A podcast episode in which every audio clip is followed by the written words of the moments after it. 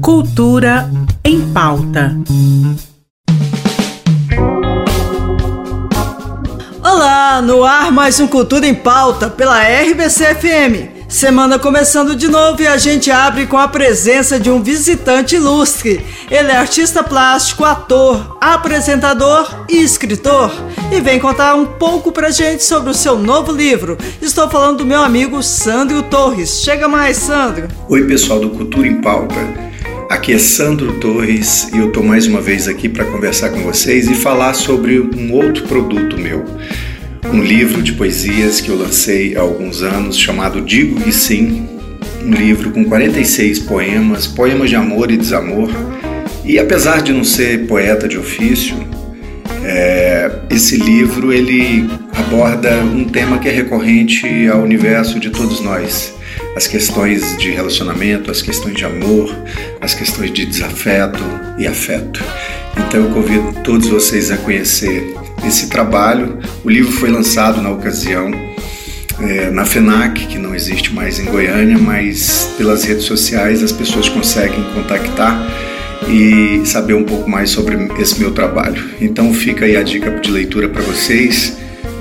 Digo que sim, de Sandro Torres. Valeu, um abração. Recado dado, volte sempre por aqui.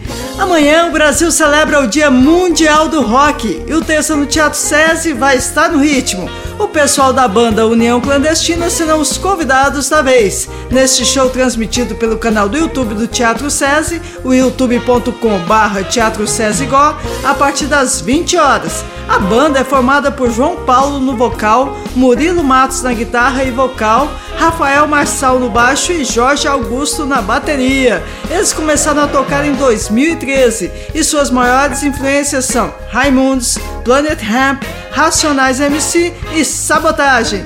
A gente ainda te lembra que o texto no Teatro SESI, em parceria com a FIEG Solidária, estão convidando o público das lives para doarem alimentos que serão distribuídos a artistas e trabalhadores da cultura que enfrentam dificuldades neste momento de pandemia.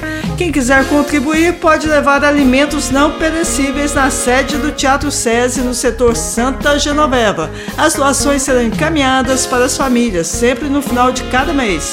Bora ajudar, gente! Um dos setores mais afetados pela pandemia do novo coronavírus certamente foi os cinemas. Muitas estreias foram adiadas, cinemas fechados e até filmagens de grandes filmes foram suspensas. Com o avanço da vacinação em Hollywood, alguns lançamentos que estavam previstos para estrear no começo do ano passado foram postos na fila das estreias deste ano. Aqui no Brasil, com a intensificação da vacinação, muitos cinemas já estão abrindo ou planejando receber público. Por isso, nós do Cultura em Pauta fizemos uma seleção dos grandes filmes que devem chegar às salas de cinema daqui, já neste segundo semestre. Agosto, por exemplo, promete ser o mês da estreia de O Esquadrão Suicida, da DC Comics. Em setembro estão previstas as estreias do novo filme do espião James Bond, 007, e da versão contemporânea de Cinderela. Em outubro deve estrear a refilmagem de Duna. Em novembro recebe a nova versão do clássico, Amor, Sublime Amor, dirigido por ninguém menos que Steven Spielberg. Por aqui seguimos a torcida para que a vacinação avance em velocidade, para que a gente possa curtir de novo as emoções de assistir um grande filme na telona de um cinema. Para encerrarmos neste clima de escurinho de cinema, vamos relembrar uma clássica canção da primeira versão de Amor Sublime Amor, aquela de 1961. Até amanhã!